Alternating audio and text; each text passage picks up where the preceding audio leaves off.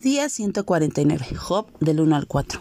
Estamos por iniciar este libro tanto miércoles como domingos, en un estudio verso a verso y en un estudio profundo que estaremos llevando a cabo como iglesia. El tema del sufrimiento es sin lugar a dudas algo que ha estado ligado a la raza humana desde siempre y creo que por razones bastante infundadas el nombre de Job ha sido relacionado con palabras tales como sufrimiento, pruebas, problemas, y pudiera seguir una lista muy grande.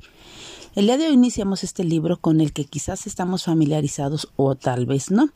Cualquiera que sea tu caso, te invito a que juntos naveguemos en este libro y aprendamos todo lo que trae a nuestras vidas.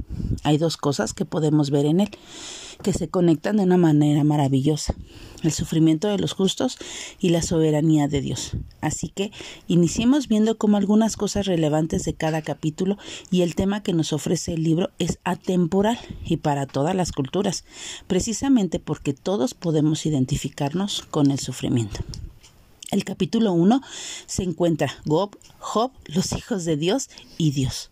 En este capítulo termina de una forma maravillosa, con una declaración de Job al ver todas las pruebas que le habían sobrevenido y una impactante declaración sobre su carácter. Dice que Job alabó al Señor, no picó ni culpó a Dios.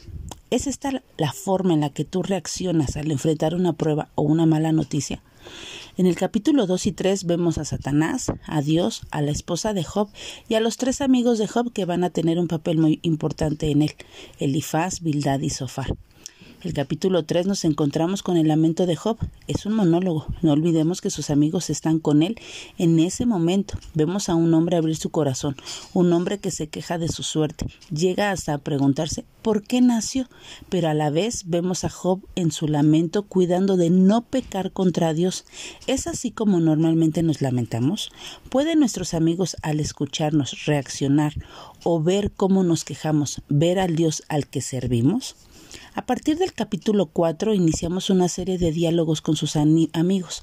No estamos leyendo transcripciones de dichas conversaciones, pero se estima que estos tres amigos representan la sabiduría antigua de la ley de la retribución. Dios bendice al justo y maldice al malvado. Entonces, si Job sufre, debe ser un pecador y necesita arrepentirse. Y es lo que vemos que su amigo Elifaz le deja claro en los versículos 7 y 8. Elifaz hace una descripción exhaustiva de sus de que definitivamente, basado en su experiencia y lo que ha visto, Job es el culpable. No vemos respuesta de Job. Todavía, si a un amigo que intenta llevar a Job a entender o revisar en su corazón si hay pecado oculto o que algo malo hizo, él para que le esté pasando todo lo que le está sucediendo. Cuando alguien cercano a ti sufre, reaccionas como Elifaz, trayendo reproches, agregando más culpa o dolor? ¿O animas a esa persona a humillarse como hizo Job al momento de iniciar la prueba a mirar a Dios? ¿Cuál es tu reacción al momento de enfrentar la prueba? Que Dios nos ayude a tener un corazón humilde y rendido a Él, para que al momento que nos toque sufrir podamos sufrir de una manera, de una manera que traiga gloria a su nombre. Que Dios te bendiga y que tengas un buen día.